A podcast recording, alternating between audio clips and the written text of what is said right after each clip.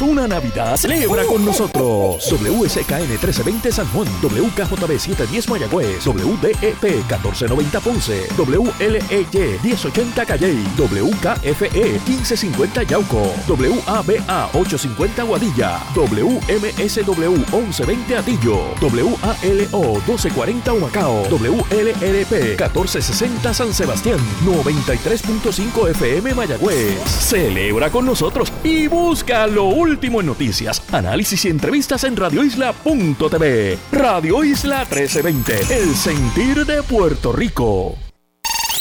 Media Power Group, Radio Isla 1320 y Radio Isla Network no se solidariza con las expresiones vertidas en este programa. Sus años de experiencia en política internacional crean el calibre necesario para analizar los asuntos principales de nuestra nación y el mundo. Armando Valdés está en Radio Isla 1320. Esto es Sobre la Mesa. Buenos días, Puerto Rico. Soy Armando Valdés. Usted escucha Sobre la Mesa por Radio Isla 1320. Hoy en Sobre la Mesa, Pablo José Hernández Rivera es nuestro colaborador. Rosa Seguí también estará sentada a la mesa. José Alameda, economista, con él hablamos sobre el tema de la inflación en el contexto de otro Black Friday, Viernes Negro. Y José Jorge Argüelles, debo decir, miembro de la Junta del Centro Unido de Detallistas, estará con nosotros también para hablar sobre el impacto de estas fiestas navideñas y del comienzo de la época de compras navideñas en el mediano y pequeño comercio puertorriqueño. Todo eso y por supuesto, como todos los días, el mejor análisis de todos los temas de hoy, 25 de noviembre del 2022, Black Friday. Y sí, estamos en vivo. Son las 8 en punto de la mañana.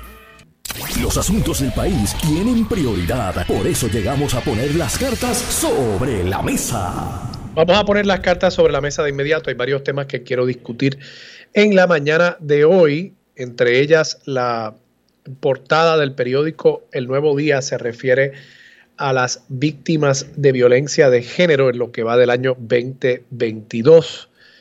Y yo voy a estar, como he hecho anteriormente, leyendo los nombres de estas eh, mujeres que no son meras estadísticas, son seres humanos que vivieron, que estuvieron entre nosotros, que hicieron familia, que amaron, que fueron amadas y que hoy no están entre nosotros por razón de un hombre que entendía que ellas eran su propiedad y que si ellas no estaban a su lado, no iban a estar en este mundo.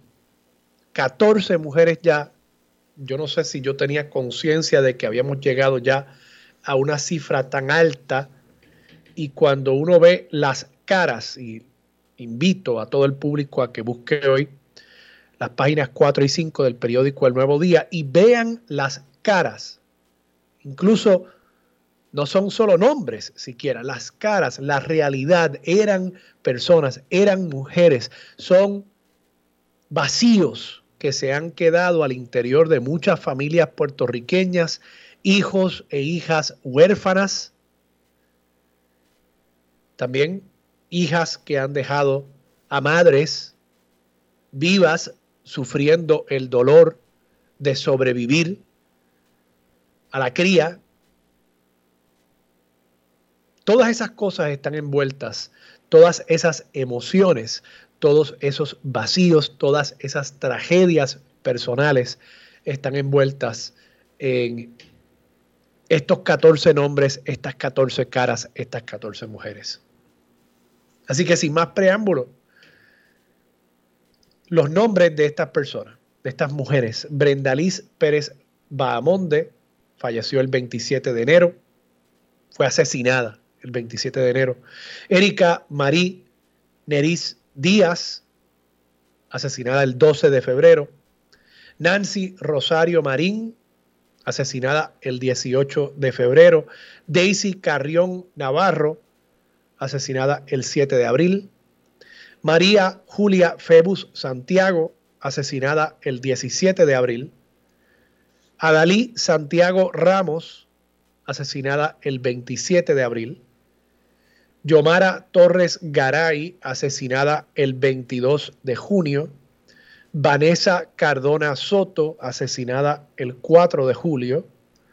Jennifer Michelle Maldonado Padua, asesinada el 5 de julio. Wilmari Castro Díaz, asesinada el 31 de julio. Caniusca Morales Cintrón, asesinada también el 31 de julio. Dorcas Greymar Irizarri Pagán, asesinada el 12 de agosto. Joana Rosalí Pla Rivera, asesinada el 25 de agosto. E Iraida Ornedo Camacho, asesinada el 22 de octubre. Todas estas mujeres fueron víctimas de un feminicidio íntimo a manos de parejas o exparejas, así como aquellos casos en los que el feminicida expresó algún tipo de interés en la víctima. También a veces hay casos donde no había ninguna relación, era simplemente una persona que se había obsesionado con una mujer, pero opera la misma mentalidad, opera la misma visión, la misma perspectiva de género de que esa mujer es mía. Y si no es mía, no será de nadie. Vamos a estar hablando con Rosa Seguido un poco más sobre este tema, pero quería traerlo al principio del programa. Y piensen ustedes, el tiempo que me tomó leer esos 14 nombres, son muchos nombres, no son pocos. Y esto es un tipo de violencia muy particular, específica. Hay personas que dicen, bueno, mueren más hombres en Puerto Rico. Y claro, eso es cierto, sí. Hay más hombres involucrados en actividad delictiva. Eso es una realidad. Por eso en Puerto Rico hay solo básicamente dos instalaciones correccionales que atienden a la población femenina y el resto de las instalaciones correccionales en Puerto Rico están dedicadas a la población masculina. Eso es una realidad. Pero estas mujeres no estaban involucradas en ningún tipo de actividad delictiva. No es que eso excuse la muerte de nadie. En Puerto Rico no tenemos la pena de muerte, no creemos en castigar una persona, corregir una persona a través de la muerte de esa persona. Pero lo cierto es que estas mujeres, su único, la única razón por la cual fueron asesinadas es porque otra persona entendía que tenía dominio sobre el cuerpo de esta mujer, de estas 14 mujeres. Y por eso es tan importante que no olvidemos, que no reduzcamos esta tragedia, estas 14 tragedias, a un asunto estadístico, sino que mantengamos vivo el recuerdo de estas 14 mujeres, como estoy seguro que también lo mantienen vivo, muchísimas familias que extrañan estas mujeres que hoy no están entre nosotros. Pasando a otro tema, siendo hoy Black Friday, quiero insistir en un asunto que discutí el miércoles y se trata de el rol del Departamento de Asuntos del Consumidor en la economía puertorriqueña. ¿Y por qué quiero traer el tema? Bueno, porque días como hoy, ya por varias décadas probablemente, al menos dos décadas, el Departamento de Asuntos del Consumidor parecería que se reactiva y se tiran a la calle los inspectores del Departamento de Asuntos del Consumidor para asegurarse de que los consumidores que vayan a las tiendas un día como hoy se les respete las ofertas que engalanan los periódicos y los shoppers en estos días previos a el Viernes Negro.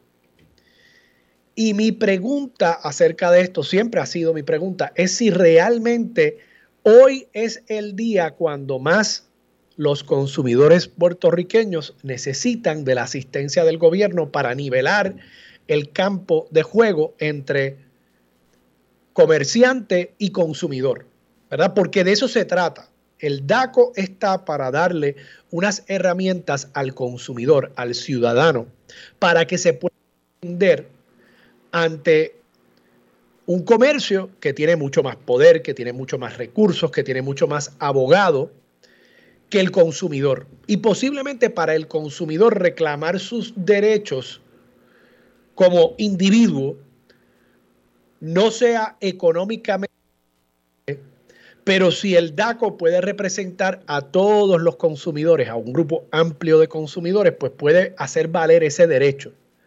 Porque para un consumidor quizás el costo de un incumplimiento por parte de una tienda o de un comercio, el costo sea 20, 25, 30 dólares. Pero para la economía en general, para la totalidad de los consumidores, si son mil consumidores que han sido esquilmados por el comercio, bueno, pues de pronto estamos hablando de una pérdida de 20 mil dólares para la economía, usando ese ejemplo que yo les comenté. Y hay un efecto, hay un efecto detrimental para la economía, pero claro, cada consumidor a nivel individual se le va a hacer difícil, engorroso, el tomar la decisión de pelear un costo de 20 dólares si es un asunto individual. Y de ahí que existe el Departamento de Asuntos del Consumidor. La idea es un poco nivelar reducir los costos para que el consumidor pueda efectivamente llevar un reclamo ante un comercio que el consumidor entiende no está cumpliendo con su responsabilidad en esa relación consumidor-comerciante. Y yo creo que eso es una función importante que debe tener el gobierno para establecer unas reglas y establecer un sistema mediante el cual el consumidor pueda defenderse ante una parte que tiene mucho más poder y mucho más recursos, el comerciante. Eso es justo que suceda, es correcto. Ahora, la pregunta es la manera en que los secretarios del DACO han querido hacer valer esos derechos del consumidor. ¿Son realmente las estrategias más adecuadas realmente estamos dedicando los recursos donde mayor impacto tiene para el consumidor y para el ciudadano. Realmente se está defendiendo más el derecho del consumidor tirando 150 inspectores hoy a la calle que teniéndolos dedicados a otros casos durante el resto del año. No parecería ser que esto es parte del espectáculo de Black Friday que el Departamento de Asuntos del Consumidor se ha convertido como en una especie de promotor del frenesí que rodea esta fecha, esta efeméride artificial, comercial, que es el Viernes Negro. Y no es por criticar el Viernes Negro, yo creo que es una estrategia comercial que los comercios tienen derecho a utilizar para comenzar el ciclo de compra y venta de artículos durante la época navideña. Y si le funciona, pues fabuloso. Yo creo en el libre mercado. Y yo creo que los comerciantes y los consumidores deben tener derecho a tomar sus decisiones, cómo van a gastar e invertir su dinero. Así que yo no tengo ningún issue. Ojalá que le vaya bien a mucho comercio Ojalá que le vaya bien a mucho comercio local, particularmente en esta temporada de ventas navideñas. Pero la pregunta, de nuevo, insisto, es, ¿realmente el Departamento de Asuntos del Consumidor hace valer su función y la autoridad que le confirió la legislatura cuando se tira a la calle hoy? Cuando está hoy particularmente con 150 funcionarios en la calle disque haciendo valer las ofertas a dos por uno que estuvieron en los shoppers en los días pasados. Pues yo no sé, no veo tanta actividad en torno al DACO y a la figura del secretario del DACO en ningún otro momento durante el año. Vamos, pesan los pavos, creo que he visto un par de secretarios del DACO pesando pavos y asegurándose que las básculas en los supermercados estén calibradas correctamente y salen el viernes negro a tirarse a la calle para ponerle multas a los comercios que no honren las ofertas de Viernes Negro. Eso es todo lo que yo he visto. El resto del año, ¿qué es lo que hace el secretario o la secretaria del Departamento de Asuntos del Consumidor? Esa es una pregunta que tenemos que hacernos.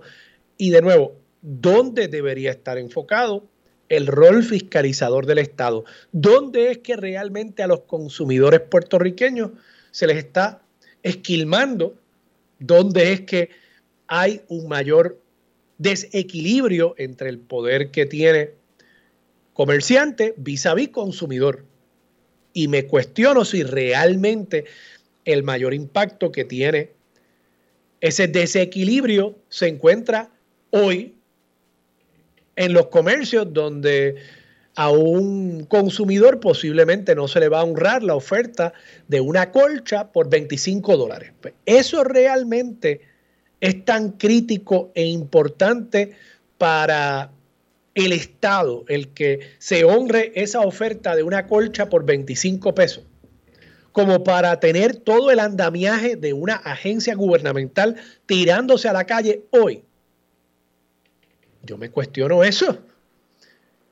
No es que no sea importante, es si esa debería ser la prioridad del Estado o si debería estar enfocado en otros sectores de la economía que son mucho más críticos para el consumidor, para defender al consumidor.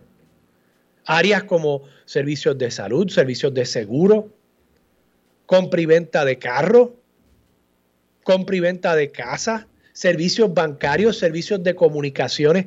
No es ahí donde realmente el consumidor necesita más defensores. Yo creo que sí. Y cuando se reduce a un asunto de que se le honre al consumidor el chopper o el rain check, pues yo creo que se hace un flaco servicio tanto a la función del DACO según fue concebida como al consumidor y al ciudadano puertorriqueño. Y al final del día creo que acaba siendo parte del espectáculo mediante el cual se pretende precisamente pues convencer a más consumidores de que madruguen en una tienda para llevarse esa colcha en 25 pesos. Traigo el cuestionamiento. Tenemos que hacer la evaluación. Ojalá los legisladores también se sienten a, cuestionarse esto y a, hacer una investigación acerca de cuál es el rol realmente, cuál debería ser el rol realmente del Departamento de Asuntos del Consumidor. Termino con una noticia que yo creo que es en extremo positiva. Esta noticia la publica hoy el periódico El Vocero en la página 23. Invito al, público a que busque la nota, la firma Efraín Montalbán Ríos, sección de negocios. Y se trata de algo que yo al menos no había escuchado. La Asociación de Contratistas Generales de América, capítulo de Puerto Rico, está promoviendo en Estados Unidos que el gobierno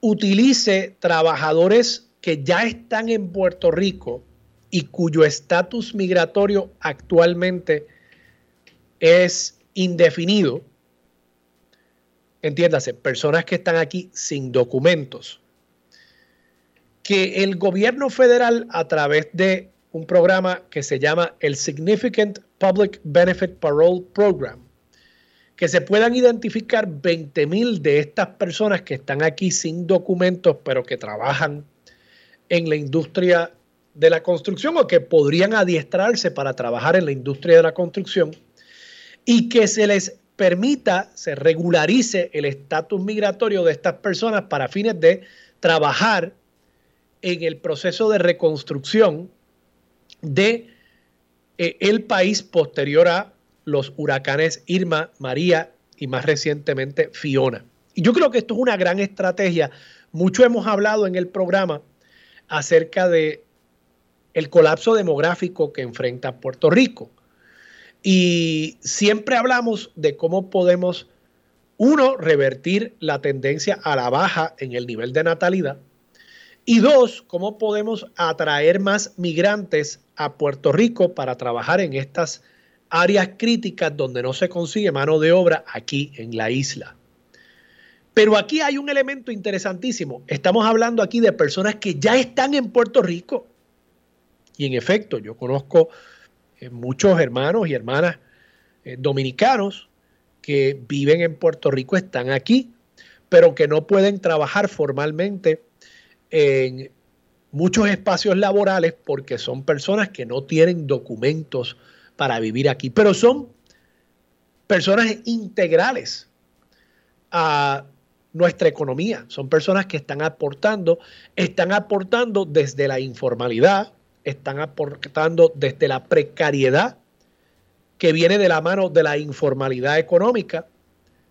Pero si uno encontrase la manera de esas mismas personas formalizar su trabajo, formalizar de alguna manera la, eh, la, razón bajo la cual, la razón legal bajo la cual están aquí en Puerto Rico, uno podría de pronto formalizar los trabajos de esas personas también, convertirlos en contribuyentes y eventualmente encaminarlos hacia potencialmente tener una tarjeta de residencia y eventualmente la ciudadanía americana. Y yo creo que es una estrategia muy innovadora en efecto, muchos de estos programas o de estos proyectos de construcción y de infraestructura que se van a financiar con fondos federales no serían elegibles estas personas para trabajar en ellos en la medida en que no tengan documentos para vivir en Puerto Rico y, claro, en Estados Unidos legalmente. Y encontrar la manera de formalizar la estancia de estas personas en el país, yo creo que es una estrategia muy astuta, muy innovadora. Y de nuevo, en la medida en que estas personas comiencen a trabajar formalmente, legalmente, están encaminados ya potencialmente a formalizar una estadía en el país ya a largo plazo, legal. Estas personas, muchas de ellas potencialmente estén ya casados con personas que son ciudadanos.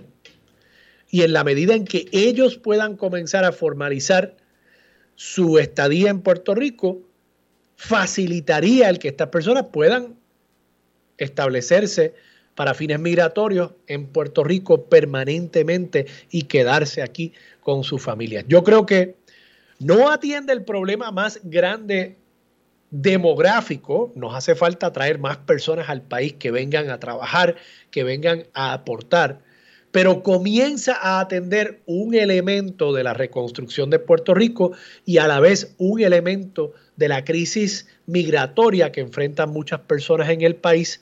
Y creo que es una salida interesante a un problema que hasta el momento no aparentaba tener solución, el problema de la falta de mano de obra para reconstruir el país.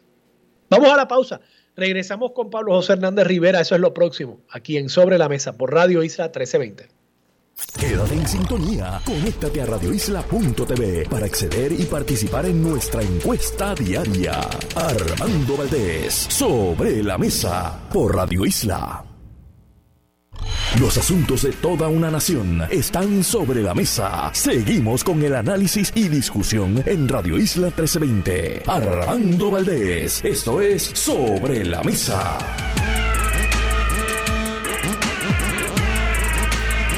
Gracias. Hoy sobre por Radio Isla 1320 ya a esta hora se sienta a la mesa Pablo José Hernández Rivera. Pablo, buenos días, ¿cómo estás? Buenos días, Armando, ¿cómo estás? Bien, bien, ¿y tú? ¿Cómo pasaste Acción de Gracias? Feliz día de Acción de Gracias a ti también y a todos los que nos escuchan. Igual, igual. ¿Cómo, cómo pasaste tú el día de Acción de Gracias? Pues muy bien, estamos visitando aquí a mi cuñada en Nueva York, que ella vive en Brooklyn, así que lo pasamos en su apartamento, todo en familia con la familia de, de mi esposa. Y Nada, comimos un pavo que estaba lo más rico, fíjate. Eh, yo dije que era de los mejores pavos que había comido. de pequeño, en tu familia, ¿había alguna tradición única, alguna tradición particular, una casa donde siempre se reunían? Yo diría que siempre era, casi siempre era del lado materno, del lado de mi abuela materna. ella, su apellido es McMary, así que mi bisabuelo era de Tennessee. Se mudó a Puerto Rico para ser maestro, creo que de inglés en Comerío, allá para los años 20, si no me equivoco. Así que Ruth Thanksgiving, pues bastante americano. Y o sea, básicamente él trajo aquí el primer pavo. no creo, no creo, pero pero mi abuela pues siempre preparaba un Thanksgiving bastante, ¿sabes? ¿Cómo te digo? Eh, green beans, eh, batata con marshmallow, siempre era pavo, nunca era pernil. Igual en la Navidad es bastante americanizado cuando estamos en casa de ella por eso mismo. Así que nosotros pues siempre hemos sido una familia de... Ella, ella a través de ella celebrar el Thanksgiving bien tradicional. Muy bien. Bueno, pues nada, felicidades. Eh, y entre las cosas por las que doy gracias es precisamente la participación de, colaboradores como tú en este espacio y por supuesto por, tu amistad también. Eh, Pablo, varios temas que discutir. No hemos hablado y ya un poco parecería que ha quedado eh, como si fuera un recuerdo lejano. En Puerto Rico pasa mucho eso. Hubo asamblea de reglamento del Partido Popular Democrático y en esa asamblea ha habido ha habido una narrativa a los efectos de que pues, todo el mundo salió feliz y contento y se abrazaron y hay unidad en el Partido Popular Democrático. Lo cierto es, según lo que yo he podido analizar, lo cierto es que hubo efectivamente eh, una derrota de una propuesta de cambios reglamentarios que habrían básicamente perpetuado por año y pico adicional el presidente actual del Partido Popular Democrático, José Luis Dalmau, esa propuesta de reglamento se derrotó y se regresa a el planteamiento de hacer una elección abierta entre todos los populares de, de la elección del presidente o la presidenta del Partido Popular Democrático. ¿Recojo correctamente lo que pasó el 13 de noviembre cuando se celebró esa asamblea? Sí, básicamente se hizo una propuesta en octubre para crear un comité ejecutivo para cancelar la elección del presidente y para extender el término del presidente hasta diciembre del 2023. Y lo que se aprobó en noviembre es restablecer la elección para presidente, descartar el comité ejecutivo y descartar la extensión del término del presidente hasta diciembre de 2023. Así que sí, yo no lo voy a enmarcar en contextos de victoria y derrota porque eso ya no es productivo en esta etapa, pero creo que lo que se aceptó, lo que se adoptó por la Asamblea de Reglamentos recoge el sentir de la mayoría de los populares y lo que la mayoría de los populares quería. Te pregunto, el celebrar una elección en, entiendo que sería en julio, correcto, no, mayo, perdóname, mayo. Celebrar una elección en mayo considerando que ya el próximo verano, entiendas, el verano del 24, también habría una primaria de ley para escoger el candidato a la gobernación, que también se convierte automáticamente en presidente del partido. ¿Crees que es un uso sabio de los recursos del partido? ¿Crees que se debería de alguna manera insuflar de mayor importancia el proceso de mayo tratando de convertirlo como sucedió allá para el año, creo que fue en el 94, cuando la elección de Beto Morales y, Héctor Luis para la presidencia también del Partido Popular y que se convirtió en un proxy para la candidatura a la gobernación. ¿Crees que debería hacerse eso? Lo digo para no, para no desperdiciar el tiempo, los recursos del Partido Popular eh, con, una primaria ya tan cercana? Bueno, déjame dividir tu pregunta en dos partes. La primera siendo si es prudente hacer esta primaria y la segunda si debe convertirse en un proxy. En cuanto a la prudencia de hacer una primaria un año antes de las primarias de ley, yo creo que eso es un argumento bien válido y era algo que la Junta debió haber considerado cuando evaluó la posibilidad de hacer una primaria. Aquí lo que pasó fue que se, se aprobó la elección especial y luego se trató de cancelar.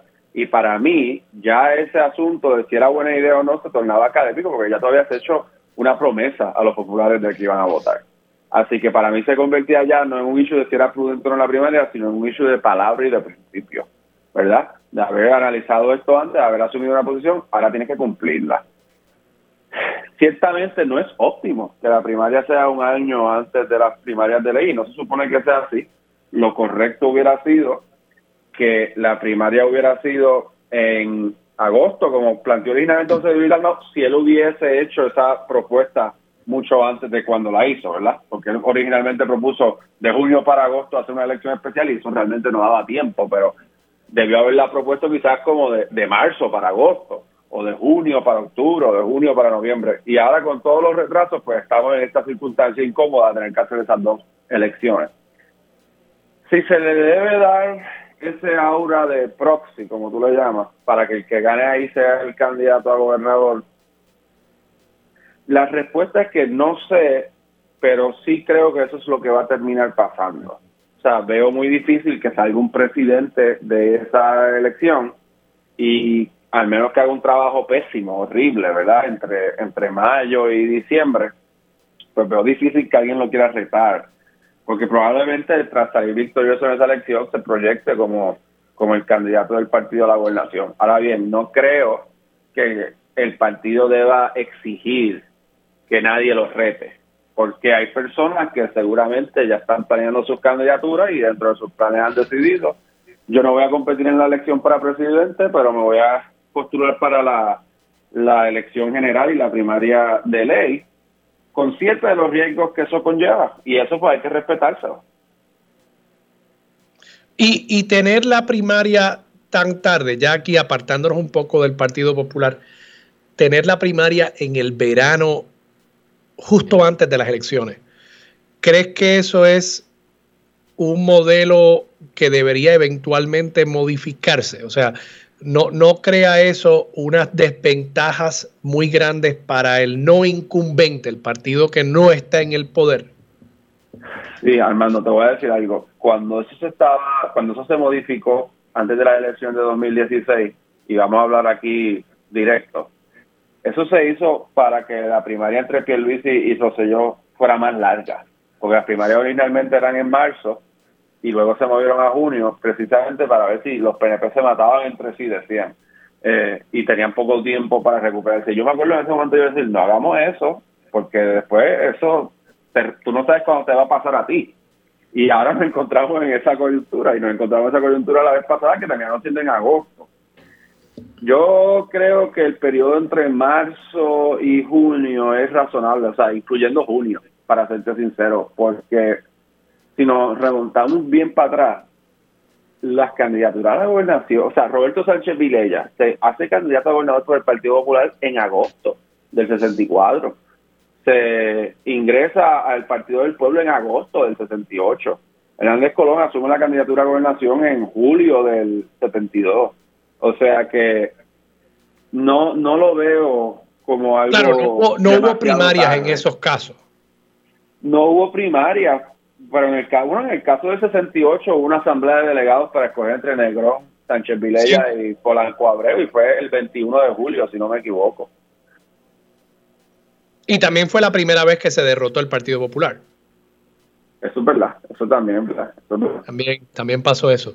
Eh, pero yo entiendo tu punto. No sé si algo tiene que ver también el hecho de que eh, en aquel momento creo que los partidos estaban un poco mejor definidos y, y, la gente votaba más por el partido que por el candidato. Entonces hoy por hoy puede llegar un candidato, algunos de nosotros eh, hicimos este señalamiento en cuanto a Charlie Delgado y, Charlie estaba llevando el partido más hacia la derecha eh, ideológicamente eh, y, por tanto los partidos no parecen tener tanto arraigo con el electorado, incluso porque el electorado no sabe dónde va a estar parado el partido dependiendo del líder que esté ahí. Entonces e, eso eh, es un escenario distinto al que tú mencionas, donde en agosto se podía colocar a alguien de candidato y la gente sabía que esa persona más o menos representaba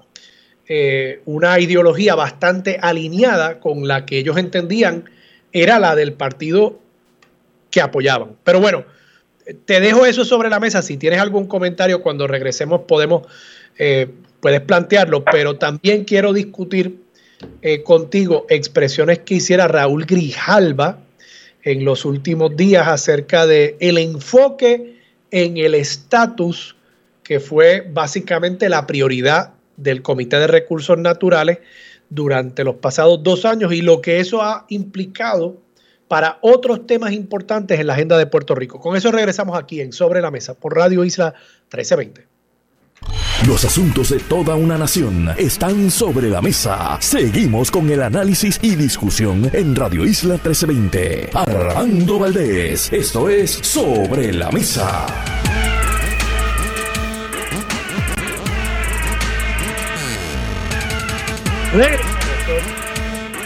Te escucha sobre la mesa por Radio Isla 1320. Sigue sentado a la mesa Pablo José Hernández Rivera. Pablo, eh, te dejé un tema sobre la mesa, no sé si queremos pasar directamente al de, del estatus, pero te planteaba que, que la diferencia con aquellos momentos pasados, cuando se elegía tarde al candidato a la gobernación, era que estábamos en un escenario donde el partido, partido que fuera, estaba más definido y, se entendía que el candidato que pusiera ahí el partido iba a ser una persona que representaba la ideología de ese partido. Hoy no es tanto así, ni hay tanta lealtad al partido. Por tanto, el candidato tiene que ganarse ese voto un poco más que lo que tenía que hacer antes y quizás para un partido que no esté en el poder, una primaria tan tardía le cueste el poder ganarse esa lealtad de los electores a ese candidato. Sí, es posible. Igualmente, cuando hablamos de tiempos donde la gente se postulaba tan tarde, los ejemplos que yo te di, implícitamente ya estaban corriendo desde mucho antes, ¿verdad? Salvo Sánchez Vilella. También. Pero yo creo que la pregunta que tenemos que hacernos, porque esto es una ley que nosotros mismos aprobamos, ¿verdad? Los puertorriqueños a través de nuestra legislatura es qué tipo de campaña política queremos.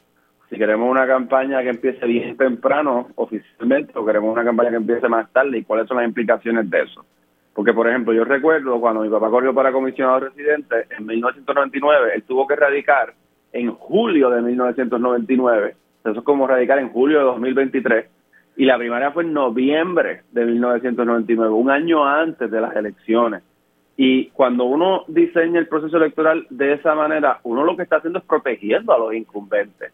Porque si es una persona del sector privado que puede que su jefe le diga, mira, tú no puedes ser candidato y trabajar aquí. Tiene que renunciar año y medio antes para poder aspirar. Ahora mismo uno radica en diciembre, que también se siente como bien temprano por unas primarias de junio. Y eso también es para proteger a los incumbentes.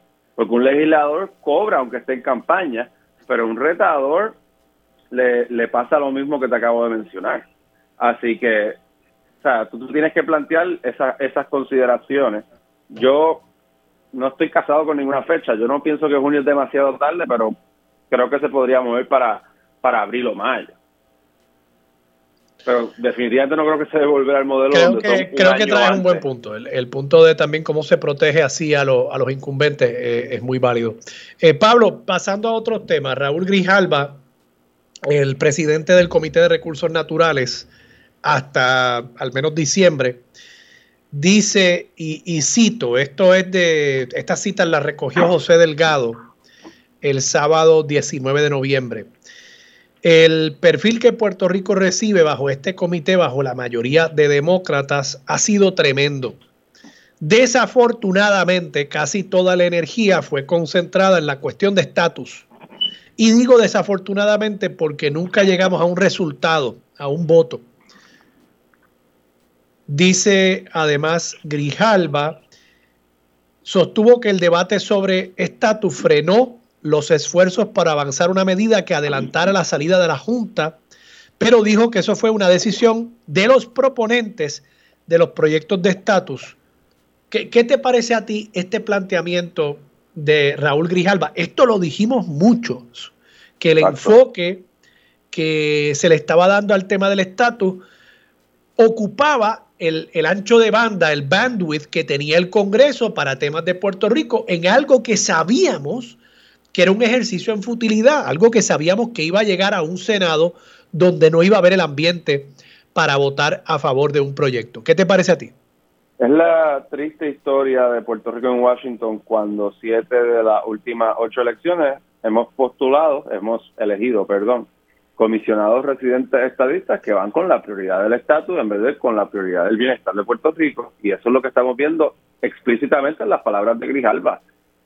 Pudiendo enfocarse en la reconstrucción, en la salida de la Junta, en asuntos de interés económico, dedicaron toda su energía al asunto del estatus y lo más ofensivo de todo es que lo hicieron a sabiendas de que estaban impulsando un proyecto que no tenía posibilidades, porque desde el principio decía, esto no va a pasar el Senado. Y mira, ni pasó la Cámara.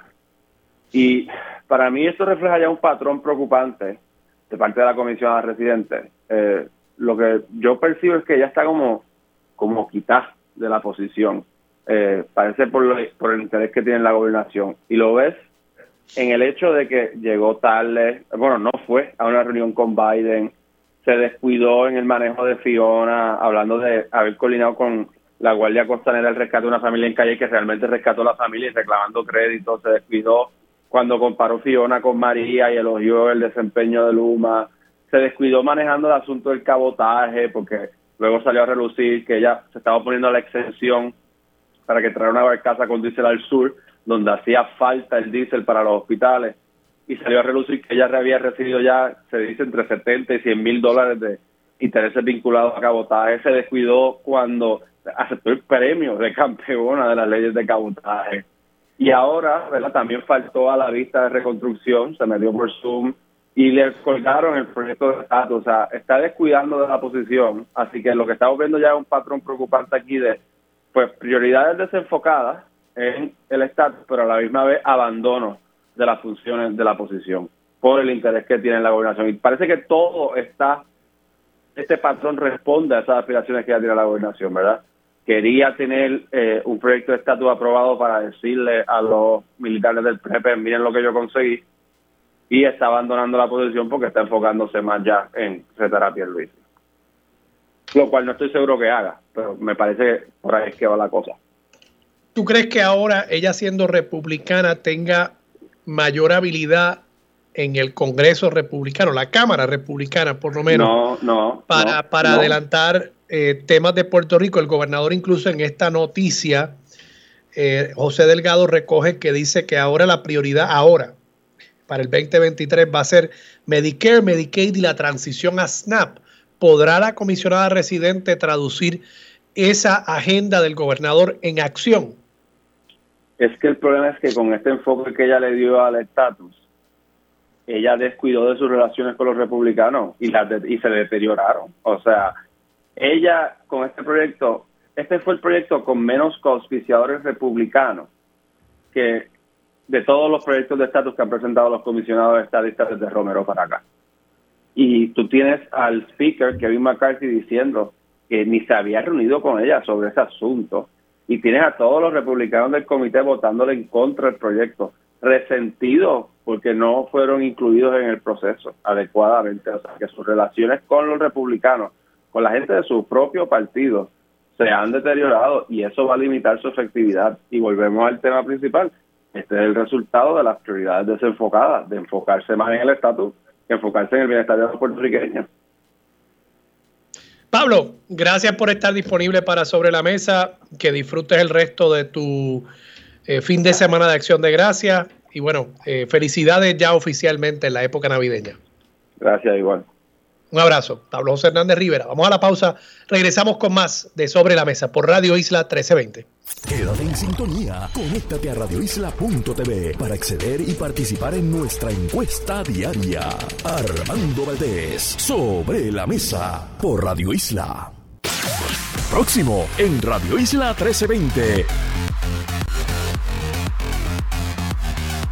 Yo soy Armando Valdés. Usted escucha sobre la mesa por Radio Isla 1320. Lo próximo se siente a la mesa nuestra colaboradora de todos los viernes, la licenciada Rosa Seguí. Además estará con nosotros José Alameda, economista. Hablamos con él sobre la inflación en el contexto del Viernes Negro.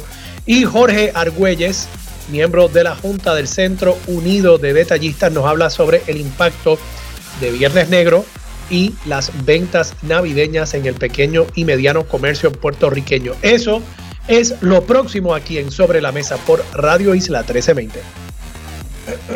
Su compromiso con la justicia social, los derechos humanos y la equidad la convierten en pieza clave para discutir los temas sobre la mesa. Ahora se une a la mesa la licenciada Rosa Seguí Cordero. Regresamos, soy Armando Valdés, usted escucha sobre la mesa por Radio Isla 1320 a esta hora se sienta la mesa. Rosa Seguí. Rosa, buenos días, ¿cómo estás? Buenos días Armando, muy bien, muy contenta, eh, feliz Día de Acción de Gracia a ti y a todas las personas que nos sintonizan hoy. ¿Cómo tú celebras el Día de Acción de Gracia? En familia, en familia, eh, particularmente con la inmediata pero también pues la familia se va dividiendo y tiene otras actividades, ¿verdad? Así que quizás no pudimos estar todas las personas juntas, pero por lo menos eh, se trata de compartir. Así que así es como... ¿Pavo o lechón? Ayer hubo pavo y también hubo lechón, sí. ¿Y quién hizo el pavo, quién hizo el lechón? Mucha gente hizo pavo. Eh, probé el de mi mamá, que le quedó exquisito, que tengo que decírselo, y el relleno, eh, la ensalada de papa. Y, en casa, pues hicimos la con, así que eso cuenta como eh, cerdo. Qué elegancia, qué elegancia. pues muy bien, muy bien. Eh, y, nada, lo, más importante obviamente no es la comida, es el, uno reunirse en familia. Tú sabes que para mí el Día de Acción de Gracias yo creo que es mi, mi, eh, mi celebración favorita. digo, además de que es el comienzo de la Navidad y pues uno está con, otro, con otra mentalidad, eh, pero el hecho de que no es una celebración donde se requiere mucho, digo, se come mucho, se come en exceso, ¿verdad? Pero, pero fuera de eso no hay que estar regalando, no hay que estar yendo a las tiendas demasiado, es simplemente una oportunidad para reunirse en familia. Eh, para mí eso hace de esa celebración muy especial y, además para dar gracias, que ciertamente eh, todos en una medida u otra tenemos algo que, debemos agradecer. Como poco, la vida, ¿verdad? La vida es un gran regalo y, hay, que, y hay que agradecerla. Así que, y dentro de esas cosas, pues gracias a ti por, por tu amistad y por siempre estar aquí. Eh, Muchas gracias, Armando. Qué detalle tan bonito. No me lo esperaba. Bien contenta de estar aquí. Gracias por la oportunidad. Rosa, vamos a hablar sobre eh, esta portada del periódico El Nuevo Día. Hoy es, tú me dijiste, hoy es el Día Internacional para la Erradicación de las Violencias de Género contra las Mujeres. Y precisamente en eh, reconocimiento de ese importante hito, el periódico El Nuevo Día publica hoy en portada eh, los retratos y los nombres de 14 mujeres en lo que va de este año 2022 que le quedan todavía 36 días al año 2022, 14 mujeres que no son mera estadística, que son madres, que son hijas, que son seres humanos, que son, que son mujeres, que hoy no están entre nosotros y que han dejado un vacío eh, en innumerables familias, innumerables amistades, eh, y todo porque un hombre pensó que esa mujer era su propiedad o debía hacerlo o que eh, eh, lo trató mal porque lo dejó, eh, por el mero hecho de cómo ese hombre percibe el rol de la mujer en su vida y por consiguiente en la sociedad puertorriqueña. ¿Cuál es tu, tu análisis y, comencemos con lo más quizás mundano. Eh, hemos mejorado, o sea, estos números, viéndolos como números, estos números reflejan una mejoría, estamos peor que en el año 2021. ¿Crees que al menos hay más conciencia? ¿Dónde estamos hoy con este tema? Pues tengo que comenzar solidarizándome con, todas las personas que han eh, sufrido y vivido la, violencia de género, que las estadísticas en los años recientes superan el, el 50%, ¿verdad? Eh, de las personas que se identifican como mujeres eh, o que las personas entienden que son mujeres eh, que han sufrido algún tipo de violencia. y estamos ahora, ¿verdad?, hablando específicamente de las muertes violentas causadas por la violencia machista.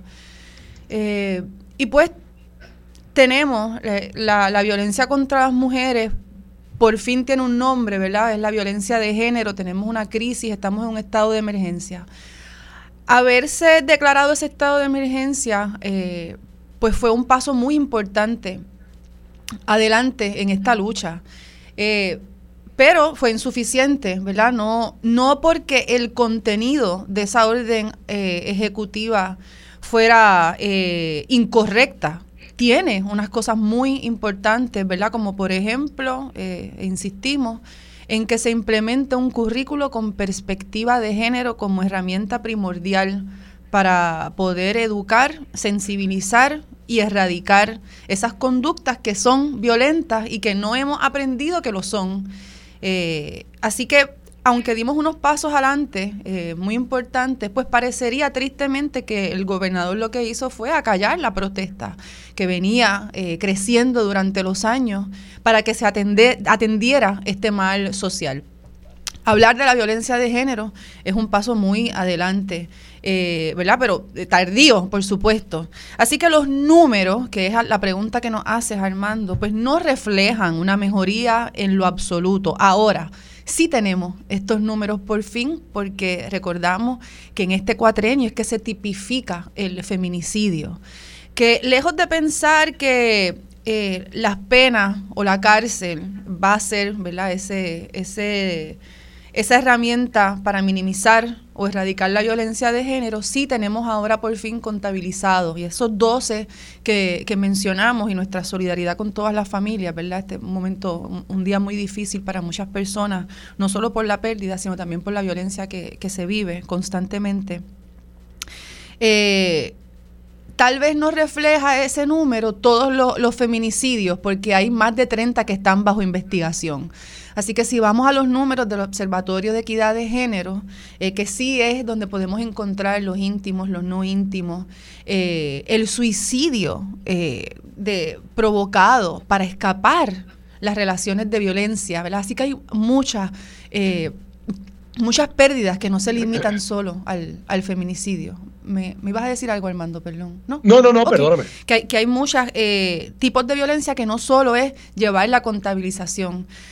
Así que eh, el, comité PARE, que tiene dos componentes, el de las agencias y también de las organizaciones, pues ha tenido un desfase, ¿verdad? No por falta de ganas ni por falta de denuncias de esas organizaciones feministas y que trabajan con la violencia de género, eh, sino por la falta de atender con, la... Con, la premura, ¿verdad? Como ese retraso en implementar un currículo que ya ni se llama eh, para educar con perspectiva de género. Eh, y continuamos con una resistencia para atender unos males sociales, como por ejemplo, Armando, el acoso callejero. ¿verdad? Parecería absurdo que tuviéramos que tú y yo entender, dialogar y, y expresar que sentirnos seguras en la calle y en los espacios públicos es un paso hacia adelante para la erradicación de la violencia machista. No, no puedo entenderlo.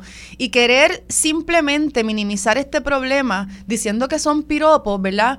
Pues acrecenta la violencia, porque nos hace creer a las mujeres nuevamente, ¿verdad? Que estamos en un segundo lugar, que nuestras quejas, que nuestra comodidad en la calle, que no sentirnos eh, violentadas, inseguras, eh, de que la autoridad en este, en este, en este, en este aspecto también incluye la legislatura, ¿verdad? De cómo tenemos personas en la legislatura que se niegan y se mofan de poder tener una herramienta para que la sociedad se sienta más segura y libre de violencia y libre de, de, de conducta agresiva eh, y libre de conducta que hace sentir mayormente a las niñas y a las jóvenes inseguras, como por ejemplo en espacios públicos como la playa, ¿verdad? Que si hacemos una encuesta, podemos ver, ¿verdad? Por experiencia personal, que hemos visto a muchas personas masturbándose en lugares públicos.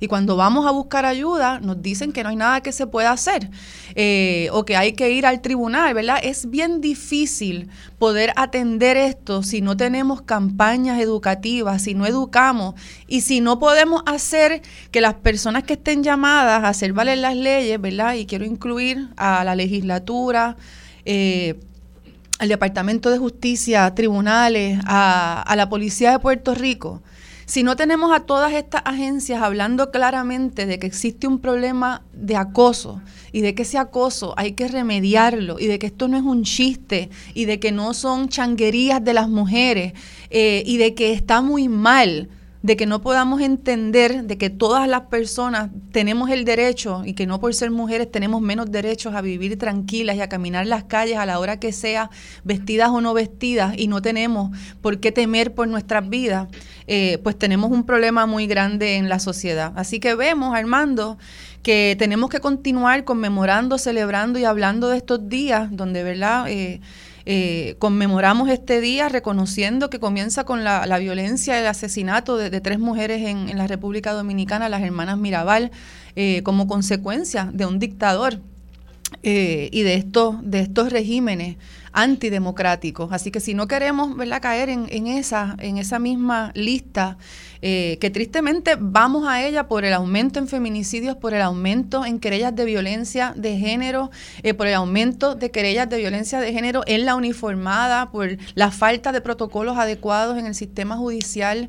Eh, y en el Departamento de Justicia para atender estos casos y para defender, ¿verdad? Queremos que el Departamento de Justicia defienda la necesidad de la educación con perspectiva de género como esa herramienta ya reconocida hace muchas décadas, es importante como ese primer paso para erradicar la violencia. Eh, pues eh, nos vamos a quedar estancados, Armando. Así que continuamos con la necesidad y recordamos a todas las personas eh, que también tiene que incluir a, las personas trans, a las mujeres trans, eh, a las personas no binarias, que las personas, ¿verdad?, que las ven piensan que pueden ser mujeres, así que todos los cuerpos feminizados vamos a, recibir, recibimos esas violencias y nos tenemos que continuar uniendo y protestando para que se tome con, verdadera seriedad este asunto para poder erradicarlo. Nadie se puede sentir bien por lo que nos está sucediendo eh, como país hacia las mujeres. ¿no? Esto no es para... Rosa, tú, tú mencionas medidas que están todavía sobre la mesa para atender algunos aspectos de este problema y mencionas el caso de eh, el proyecto para, para prohibir el, acoso callejero, ¿no? que como tú bien indicaste, muchas personas lo reducen a un asunto de, piropo, ¿no? Pero si yo lo que estoy haciendo es eh, tirándole, echándole maíz, ¿no? Como dicen popularmente. Eh, esa medida en particular ha levantado eh, muchas objeciones de ciertos sectores que, a menudo son los mismos sectores que no quieren que nada cambie en la sociedad y que no quieren que haya progreso. Pero han habido algunos señalamientos y me gustaría que tú contestaras, o sea, sobre cómo, cómo realmente establecer que se ha cometido el delito, ¿no? Y a veces, o sea, hago la pregunta porque yo estoy seguro que hay una contestación. Eh, eh, y lo que quiero es tratar de desarmar un poco a esos que usan esos argumentos legalistas cuando realmente lo que está detrás de esos argumentos legalistas es que no quieren reconocer estos derechos, no quieren eh, prohibir estas prácticas porque como tú bien señalaste, pues, pues, esto lo que hace es que mantiene a la mujer y particularmente a muchas menores de edad en una posición social menor, porque se sienten que en cualquier momento pueden ser objeto de un comentario no deseado. Porque, porque son mujeres y porque yo tengo derecho a tirarle un piropo a una mujer eh, en la calle porque sea, eh, porque la, yo la encuentre guapa, por la manera en que esté vestida, por la razón que sea, cosa que realmente no sucede eh, con, los hombres. O sea, vamos, puede suceder eh, uno en, un millón, ¿no? pero no sucede como sucede con las mujeres y como bien tú señalas particularmente con las niñas. Entonces, ¿cómo desarticulamos esos argumentos legalistas para regresar a la defensa de la propuesta que yo creo que tiene razón de ser y que como poco al menos envía el mensaje a las mujeres y a las menores de edad en nuestro país de que sí importan. Claro, exactamente. ¿A quiénes queremos proteger, Armando? ¿Cuál es este sector en la sociedad que está siendo eh, asesinado? ¿Cuál es? Particularmente por ser quien es o porque otra persona percibe algo de nuestro género que las mujeres somos débiles, eh, que no tenemos la capacidad de estar en todas las profesiones, que tenemos que vestir de cierta forma, hablar de cierta forma, llevar el pelo de cierta forma, el vello eh, corporal de cierta forma, el maquillaje de cierta forma, ¿verdad? Se siguen imponiendo unas conductas y unas responsabilidades a las mujeres que no se le imponen a otros sectores en la sociedad. Así que, ¿cuál es ese sector que hay que proteger? Pues vamos a ver cuándo, dónde está declarado el estado de emergencia. ¿La violencia de qué? Pues de género. Así que no podemos negar la existencia, por más que querramos, nos siguen matando y nos siguen matando porque no quieren que estemos con otras personas. ¿Qué sentido tiene ese? Así que existe un problema social en el que no solo queremos continuar perpetuando una violencia, también queremos eh, queremos hacer creer que no existe tal violencia. Así que negamos que exista el acoso callejero cuando simplemente no solo nos afecta a las mujeres, a las niñas y a las jóvenes. Cuando tenemos una familia donde la, la madre anda caminando por las calles con sus hijos varones y recibe ese acoso, esos jóvenes, esos niños sufren esa violencia. ¿Qué pueden hacer para remediar que estén atacando, violentando eh, la paz, la seguridad, la vida de mujeres? Porque sucede, se me han acercado personas a decírmelo. Mira, yo viví eso con mi mamá cuando yo era chiquito, en la playa, vi a hombres masturbándose, pasó esto, le gritaron estas cosas, yo no sabía qué hacer, temí también por mi vida, qué pena que no pude hacer nada por mi mamá. Hay una falta de educación real en Puerto Rico sobre lo que es la violencia de género y la violencia de género incluye el acoso callejero. Así que no podemos estar hablando de que queremos erradicar la violencia de género y no vamos a atender uno de los aspectos, ¿verdad? Queremos como particularizar, ah, ya tipificamos el feminicidio, no hay más nada que hacer con la violencia de género. No, por favor, claro que no. Y tenemos que hablar sobre qué es sentirse insegura e incómoda, de cómo nos matan, de cómo nos violan. Eh, precisamente porque así es que comienza esa, esa violencia, ¿verdad? Comienza con el acoso, con, con la con las amenazas verbales eh, y entonces termina en esas, en esas agresiones. Así que eh, lo vivimos, esto es un problema real, eh, especialmente antes cuando dependíamos mucho más de, de, la transportación pública y teníamos que caminar hasta las paradas, salir del trabajo de noche, ir de la escuela al trabajo. muchas veces temimos por nuestra vida. Si podemos tener, si podemos por fin dejar de mofarnos de este problema real, que, hace que perdamos oportunidades, ¿verdad? Ir a entrevistas de trabajo, eh, trabajar, poder ejercitarnos libremente en la calle. Todas esas cosas afectan nuestra vida y queremos tener una vida digna y queremos poder disfrutarla igual que otras personas. Y eso es de lo, de lo que se trata, una educación de que tampoco entiendo, Armando, ¿verdad? Si vamos a la raíz del problema, ¿por qué yo querer ah, hacer... Eh, tirar piropo. ¿Por qué eso es un derecho? ¿Por qué yo quiero decirle a las niñas o a las mujeres, verdad, lo que yo pienso de cuán linda, de cuán fea, de cuán bien le queda? ¿Por qué? ¿Por qué tenemos que hacerlo? ¿Sabes? Vamos a, entonces a, trabajar con el... A mí, antes, antes de, ser algo, o, sea, a mí me parece que más allá de un asunto, digo, está relacionado, pero más allá del asunto eh, machista, es que me parece una imprudencia. O sea, uno no comenta acerca de, de, la apariencia de otras personas. Gritado en la calle. Gritado en una calle. Digo, vamos, y aquí de lo que estamos hablando es de la connotación sexual y no podemos dejar de perspectiva que uno conoce y le dice, oye, mira, eh, te cambiaste el peinado, qué bien se ve, o qué bonita esa blusa, lo que sea, ¿verdad?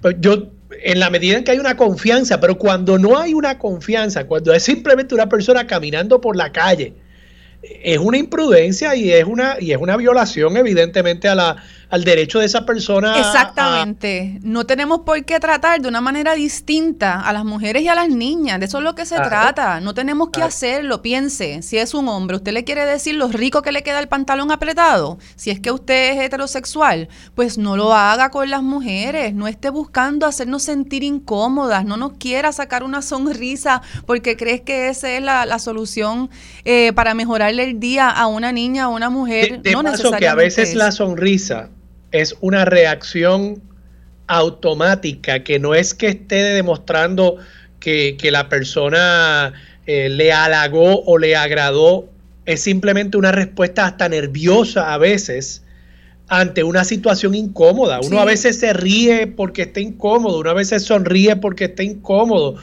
Eh, y, eso, a veces la gente dice, no, pero si ella, ella sonrió y todo. Ella es difícil, somos un, un sector, ¿verdad?, de la sociedad que se nos juzga por no responder, por no ser altanera, por no hacer la voz, por no quejarse. Eh, eh, así que precisamente para salir de estos ciclos de violencia y por entender, ¿verdad? Y trataré con ese respeto a, las mujeres y a las niñas, ¿verdad? Que no se nos dice que quién pelea duro, ¿verdad? No, no, no tenemos esa capacidad para defendernos físicamente porque no se nos enseña que tenemos que defendernos físicamente para resistir unos males sociales. Así que tenemos que primero identificar esos males sociales educando.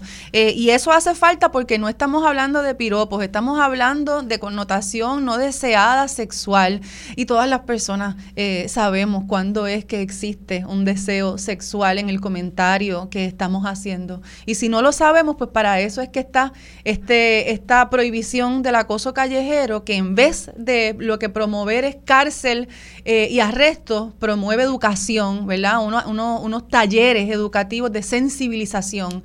Así que de eso es de lo que estamos hablando, lo que queremos es sensibilizar, educar para poder erradicar eh, estas manifestaciones de violencia para no tenernos que sentir inseguras en las calles eh, con razones específicas, no por cualquier cosa. Rosa, eh, antes de irnos y para regresar al, al, punto principal sobre los feminicidios, hay personas también que señalan que en Puerto Rico tenemos un problema de violencia generalizado y que ponerle apellidos a los distintos tipos de violencia realmente pues eh, eh, no atiende el problema de frente e incluso parecería eh, darle más valor a ciertos tipos de violencia que a otros. ¿Cómo tú le contestas a esa persona? Querer generalizar el problema real que hay de violencia, pues no atiende cuáles son las particularidades que promueven una en específico. Puerto Rico tristemente es la jurisdicción en Estados Unidos eh, donde más alta incidencia hay de transfeminicidios. Así que tenemos que hablar de ese tipo de violencia, eh, ¿verdad? De, la particularizada. Eh, vimos cómo recientemente un ex policía asesinó a su pareja porque no quería que estuviera con ninguna otra persona, porque es su pareja, porque es su mujer, su propiedad. Así que hay un, un odio específico, ¿verdad? A un sector de la sociedad que viene por su género, viene porque creemos que tenemos un sentido de pertenencia sobre ciertos sectores, ¿verdad? Eh, sobre las mujeres, continuamos pensando, ¿verdad? Que no tenemos la capacidad de decir que eso es acoso, que no tenemos la capacidad de decir esto es violencia machista, que no tenemos la capacidad de decir a mí tú me estás haciendo eso porque soy mujer, al hombre tú no le estás haciendo eso, entonces no nos quieren dar esa capacidad de decidir sobre, sobre nuestra seguridad, nuestro espacio y nuestra vida eh, y por tanto eh, se quiere desvirtuar y, y se quiere descarrilar la conversación para decir que es un problema de violencia generalizada, lo cual sí hay un problema de violencia, pero específicamente la que es sobre las mujeres todavía tenemos que educar mucho más para poder tener esta conversación al mando, eh, ¿verdad? Eh, si tuviéramos un currículo con perspectiva de género, estoy segura que estuviéramos recibiendo más ejemplos en las escuelas sobre cuál es la conducta que tenemos que eliminar. Yo, yo hago la comparación, Rosa, y con esto no, nos vamos a la pausa, yo hago la comparación con, con distintas enfermedades, ¿verdad? Eh, ponle tú el cáncer. Ajá. El, cáncer es, eh, pues... Una enfermedad.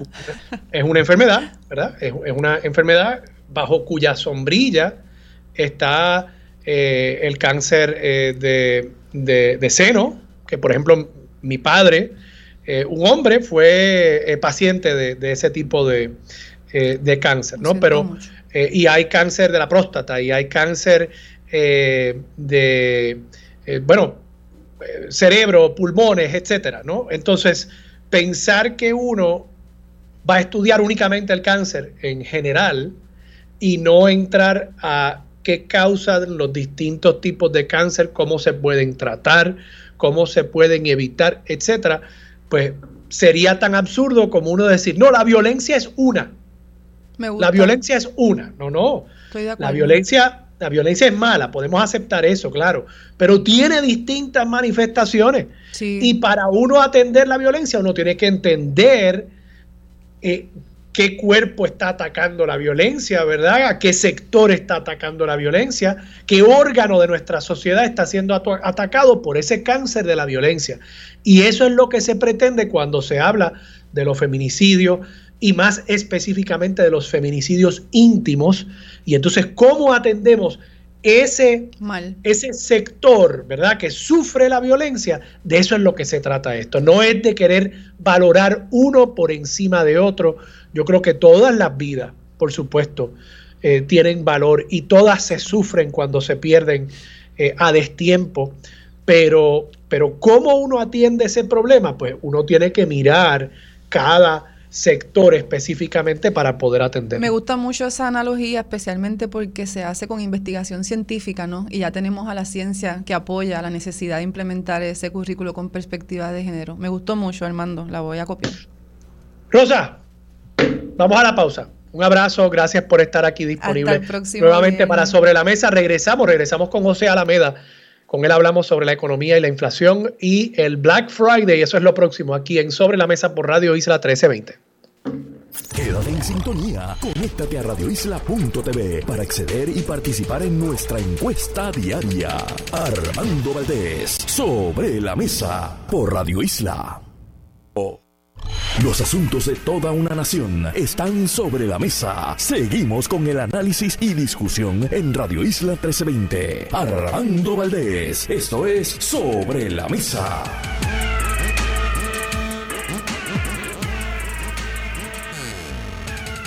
Regresamos hoy, Armando Valdés. Usted escucha sobre la mesa por Radio Isla 1320. Y a esta hora se sienta a la mesa el economista del recinto de Mayagüez, de la Universidad de Puerto Rico, José Alameda. José Alameda, buenos días, ¿cómo estás? Buenos días a ti, Armando, a los radioescuchas, igualmente, si están por ahí los compañeros que tú tienes regularmente, a, a Marilú, que es buena amiga mía, y se porta muy bien. ella ella los viernes se coge unos días de, descanso, pero, pero le envió tu saludo, le envió tu saludo. Alameda, ¿cómo tú estás? ¿Todo bien? Pues todo bien y espero que todo el mundo esté bien y haya disfrutado de este de, este acción de gracias. Qué bueno, sí.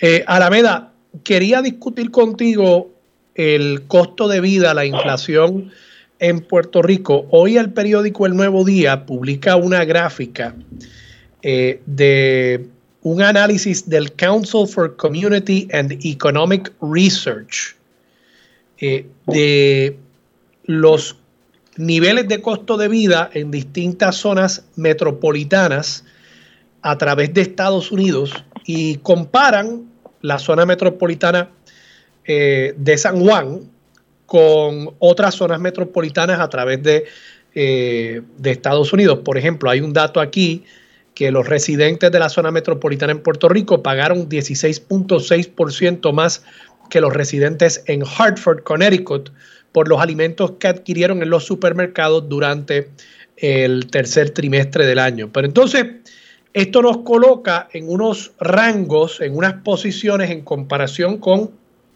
estos otros, eh, estas otras zonas metropolitanas. Por ejemplo, en cuanto a artículos de supermercado, Puerto Rico está en la posición 24 de 299, la zona metropolitana de Puerto Rico, 24 entre 299 en cuanto al costo de los artículos de supermercado. O sea que hay solamente 23 zonas metropolitanas donde se paga más por los artículos en el supermercado. Eh, en cuanto a vivienda, estamos en la posición 203, o sea que estamos bastante abajo en esa lista. Tiende a indicar eso, que la vivienda es más económica en Puerto Rico en comparación con eh, otros lugares en Estados Unidos. Eh, y me resultó interesante que en cuanto a los costos de cuidado de salud, Puerto Rico está en la última posición. O sea, parecería ser, si estoy leyendo estos datos correctamente, parecería ser que el cuidado de salud en Puerto Rico es más económico que en las demás zonas metropolitanas que fueron analizadas en este estudio a nivel de Estados Unidos. Eh, ¿Eso coincide con tu análisis del costo de vida en Puerto Rico y con la inflación, cómo se está comportando en este momento?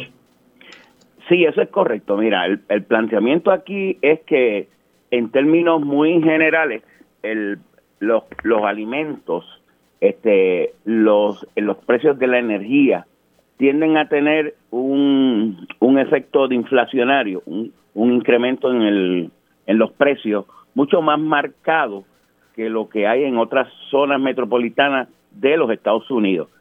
Eh, pero no así en el caso particular de la salud, eh, del cuidado de la salud, de las operaciones. Yo sí sé de gente, eh, puertorriqueños, parientes míos, que en Estados Unidos le cuesta una operación por X razón, eh, 20 mil, 30 mil, y acá en Puerto Rico, en la clínica acá arriba, en Mayagüez, en Ponce, se la hacen por una cuarta parte o una quinta parte. Y eh, entonces siempre ha habido la discusión, acuérdate que cuando se establecen las las tarifas del Medicare, este se usa una métrica donde se colocan unos tres indicadores y entre ellos los indicadores de los costos de los hospitales y siempre Puerto Rico tiene las tarifas más bajas porque las métricas estas de, de establecer los precios eh, en este, en este mecanismo de las tarifas de Medicare sale más bajo que en los Estados Unidos y que en cualquier otra área. Recuerdo yo cuando Edwin Irisa Rimora y yo hicimos un estudio sobre el impacto de la Universidad de Puerto Rico, eh, en caso particular del recinto de Mayagüez, unas personas externas de Estados Unidos vinieron a ver el estudio y nos cuestionaron rápidamente que el salario aquí que nosotros lo habíamos puesto eh, era muy bajito. Y, yo me reí y le dije, pero ese es el salario. Eh, mira, y le enseñé las estadísticas. Y dice, no puedo creerlo si tú es una tercera parte. ¿Ves? El, el punto aquí es que Puerto Rico, por alguna razón, podemos hipotetizar y establecer hipótesis, ¿por qué razón esta situación se da?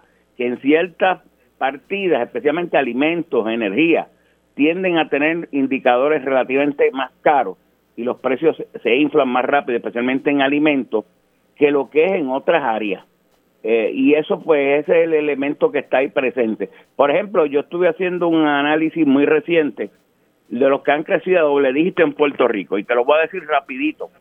Huevo, este, entre, desde septiembre del 2021 al 2022, 43.2%. El incremento. En un año.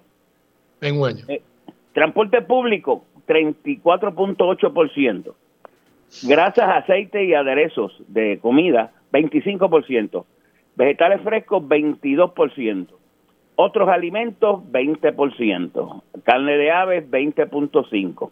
Combustible para motores, 16%. Asimismo, pues seguimos por aquí, jugos, frutas, vegetales, bebidas sin alcohol, productos lácteos, productos horneados, cereales, pescados y mariscos creció un 12%.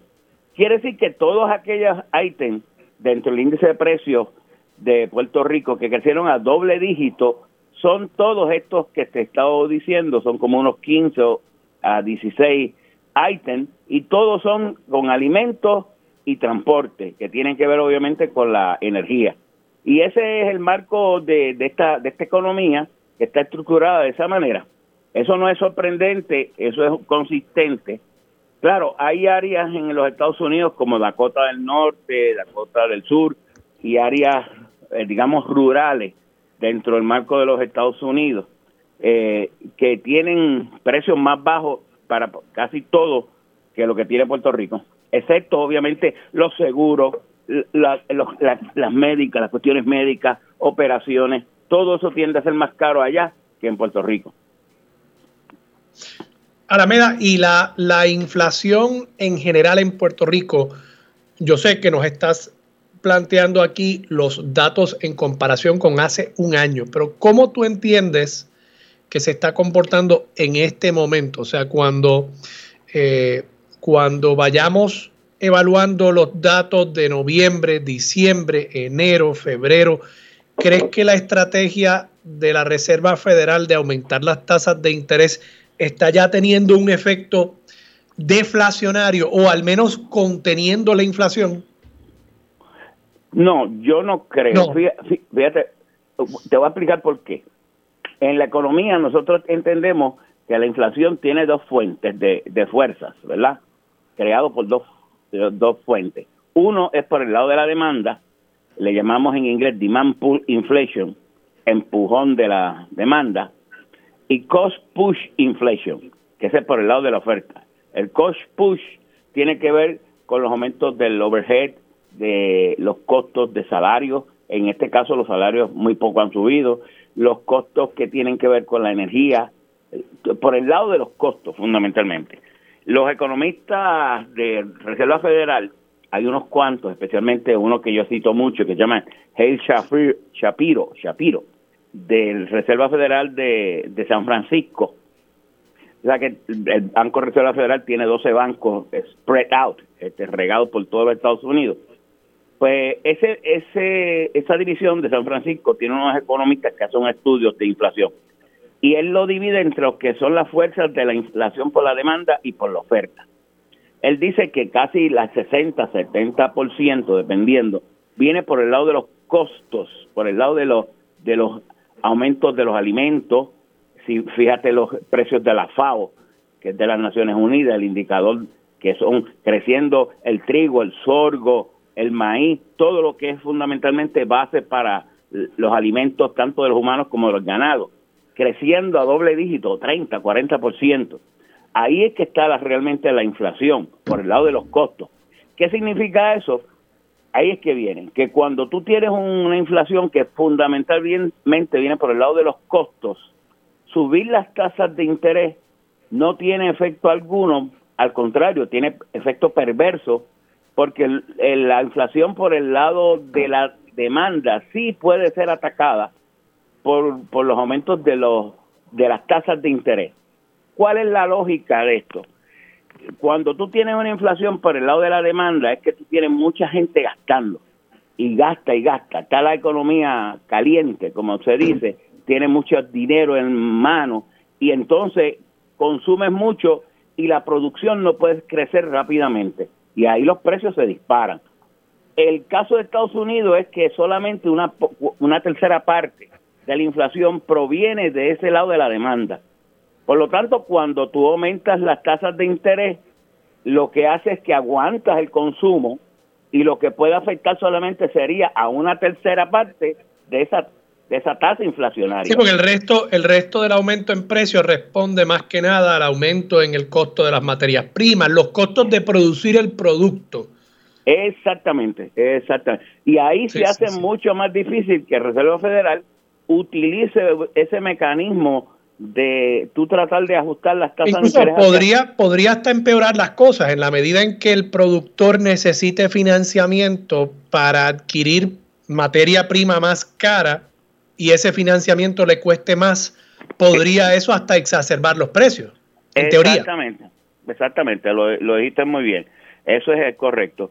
El, cuando tienes ese problema y, y atacas por el lado de la demanda, cuando por el lado de la oferta, es como si tú tuvieses un dolor de cabeza que proviene de la alta presión y te dicen, no, no, tú lo que tienes es diabetes y te dan una pastilla para la diabetes. Estoy exagerando la, la nota, es para que la gente entienda. Pues no me va a hacer nada porque la pastilla de la diabetes no, no trabaja por la alta presión. Sí, sí. Bueno, este, Alameda, te agradezco mucho que hayas estado disponible para Sobre la Mesa. Cómo no, siempre a la orden, siempre a la Alameda, economista. Vamos a la pausa, regresamos con más de Sobre la Mesa por Radio Isla 1320. Quédate en sintonía, conéctate a radioisla.tv para acceder y participar en nuestra encuesta diaria. Armando Valdés, Sobre la Mesa por Radio Isla. Los asuntos de toda una nación están sobre la mesa. Seguimos con el análisis y discusión en Radio Isla 1320. Armando Valdés, esto es Sobre la Mesa. Regresamos, soy Armando Valdés, usted escucha sobre la mesa por Radio Isla 1320 y a esta hora se sienta a la mesa Jorge Argüelles, miembro de la Junta de Directores del Centro Unido de Detallistas organización que representa al pequeño comercio puertorriqueño. Don Jorge Argüelles, buenos días, ¿cómo está? Muy bien, buenos días Armando, para ti, para tu radio escucha y aprovecho para felicitarlos a todos eh, por el Día de Acción de Gracias. Pasamos ayer. Igualmente y gracias por estar disponible eh, un día como hoy, que estoy seguro que están muy ocupados eh, para sobre la mesa. Don Jorge, le pregunto, ¿Qué ha escuchado hasta el momento acerca de esta época navideña, los días que eh, vienen, eh, un día como hoy, Viernes Negro, que yo sé que está principalmente enfocado en otro tipo de comercio, pero hay mucho comercio pequeño que también eh, insiste en dar la batalla hoy, competir. ¿Qué le están diciendo los miembros del Centro Unido de Detallistas? Bueno, fíjate, sí hemos podido observar, pues como era de esperarse, un mayor flujo de clientes a los distintos comercios. Eh, sin embargo, yo tengo que decir que eh, la impresión que me he llevado es que no hay esa misma efervescencia, ese mismo furor que veíamos en años anteriores. De hecho, eh, ya tú ves que estas megatiendas y tiendas de cadena que usualmente abrían desde las 12 de la medianoche anteriormente, pues ya ahora abren a las 5 de la mañana o a las 6 este y no vimos este la cantidad de choppers en los periódicos de ayer como se veía en otras ocasiones. Vimos tiendas que tradicionalmente eh, emitían un chopper para esta fecha eh, no haciendo lo propio así que me parece que eh, el consumidor también pues está siendo un poco más precavido y está seleccionando pues artículos que sean más de utilidad que verdad que de lujo eh, en esta en estos momentos dado que la inflación pues es algo que nos está impactando y nos seguirá impactando eh, durante el año próximo eh, a, a, todos nosotros. Y, y ese efecto que usted ha notado usted entiende que es algo que beneficia a los pequeños comercios o que, o que afecta de igual manera a los pequeños comercios? Esa tendencia del consumidor a ser un poquito más recatado, más juicioso en, en esas compras navideñas.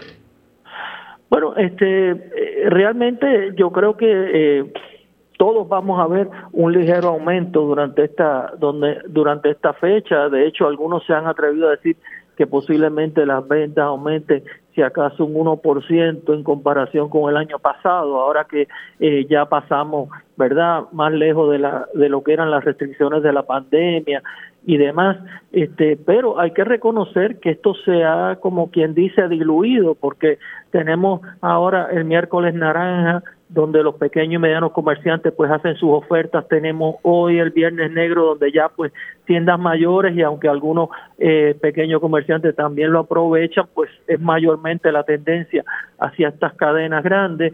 Este y el lunes pues tenemos el cyber, el de, el, de las ventas por internet, eh, que dicho sea de paso, como tú escuchaste al secretario de eh, de Hacienda, los eh, ingresos por concepto de compras en Internet ha subido dramáticamente. O sea, es decir, que durante la pandemia muchas personas se aventuraron, quizás por primera vez o con más frecuencia, a hacer estas compras en línea y pues ya se han acostumbrado a esto. Eh, y muchos pues eh, continúan haciendo este tipo de, de, a través de, de la internet así que eso también pues reduce eh, verdad de alguna manera eh, la clientela que teníamos acá las compras que se hacían directamente y, el comercio pequeño don Jorge precisamente en esa línea el comercio pequeño ha sabido adaptarse a esas nuevas tendencias eh, del comercio en línea. Sí yo tengo que decir que sí. Ya muchos pequeños y medianos comerciantes ya tienen su página en internet y se han dado a la tarea de comenzar a vender eh, de esta forma, además que le abre el mercado no solamente dentro de Puerto Rico, sino que también eh, fuera del mismo. O sea que el espectro de, de posibilidad de, de, impactar clientela pues aún mayor. Así que sí, yo te diría que muchos pequeños y medianos comerciantes, inclusive hemos visto anuncios de compañías de servicios de telefonía e internet que están ofreciendo este servicio a los comercios donde te preparan la página y te dan el internet por un precio, por un paquete, o sea que eh, ya se ve sí esa tendencia también en los pequeños comerciantes. Eh, Jorge, don Jorge, eh, finalmente su invitación al público que nos está escuchando en este momento en cuanto a esta época de ventas navideñas. Yo creo que es importante que nosotros como consumidores nos demos cuenta que las decisiones que nosotros tomamos con dónde gastamos nuestro dólar eh, tiene un impacto también sobre la economía del país y que naturalmente dólar que, se invierta en comercios pequeños locales eh, probablemente va a circular un poco más dentro de nuestra economía, que no es, a mí no me gusta eso de, de establecer, ¿verdad? Eh, eh, diferencias ni eh, odio de un lado y de otro, sino es simplemente una decisión, ¿verdad?, que toman los consumidores y al momento de decidir, pensando en, en, la competencia que debe haber un libro de mercado, pues también el consumidor tiene un rol. Su invitación a esos consumidores. Sí, este, yo quisiera comenzar por decirte que sí esperaría que de alguna manera el gobierno ya se quitara la venda y buscara maneras de incentivar al comerciante eh, local de forma tal que nosotros podamos ser, como tú bien dices, más competitivos. Los costos de operación en Puerto Rico realmente se han disparado y para un pequeño y mediano comerciante cada vez se hace más difícil vemos cómo aumenta la luz, aumenta el agua, aumenta el, el, el sistema este de permiso, que eso ha sido un fracaso total y que nos ha encarecido aún más la renovación de nuestras licencias y permisos. Este, y asimismo, eh, no vemos que se legisle otra cosa que medidas populistas que lo que hacen es encarecer el costo de hacer negocio en Puerto Rico y nos impide entonces pues poder ser un poco más competitivo. El, impuesto al inventario que no acaban de quitarlo, pues también nos limita la oferta que tenemos para nuestros clientes versus estas eh, megacadenas que eh, obviamente pues tienen hasta hasta áreas eh, designadas como zona franca y no se paga hasta que no se saca, o sea que este, tienen unas ventajas que nosotros pues no tenemos. Y lo más importante que el dinero que usted invierte en un comercio local se queda en Puerto Rico y lo reinvertimos en la economía de Puerto Rico. Una cadena de estas extranjeras, pues ya tú sabes que por la noche la mayoría del dinero pues va a sus respectivos eh, lugares de donde ellos operan. Así que eh, es importante que se, hasta donde sea posible, se eh, se compre en los comercios locales para que así pues podamos fortalecer nuestra economía y no sigamos dependiendo de las ayudas federales como hacemos ahora, que ya rehecho la dependencia se ha institucionalizado como parte de la forma de vida no solamente del gobierno, sino de ambos este, sectores de, de, nuestros ciudadanos. y ya es tiempo de que Puerto Rico vaya poco a poco creando su propia economía, se vaya haciendo más autosuficiente y la única manera que podemos hacerlo es fortaleciendo eh, a nuestros empresarios. Don Jorge Argüelles, muchas gracias por estar disponible para Sobre la Mesa. Cómo no, muchas gracias Armando, siempre a la orden. Un abrazo, vamos a la pausa, regresamos con más de Sobre la Mesa. No, regresamos con más de Radio Isla, con Mili Méndez, dígame la verdad, es lo próximo, aquí en Radio Isla 1320. Radio Isla 1320, comenzando la Navidad sin frenos. Descarga la aplicación Radio Isla Móvil y conéctate a radioisla.tv para el mejor contenido noticioso esta Navidad. Radio Isla 1320, el sentir de Puerto Rico.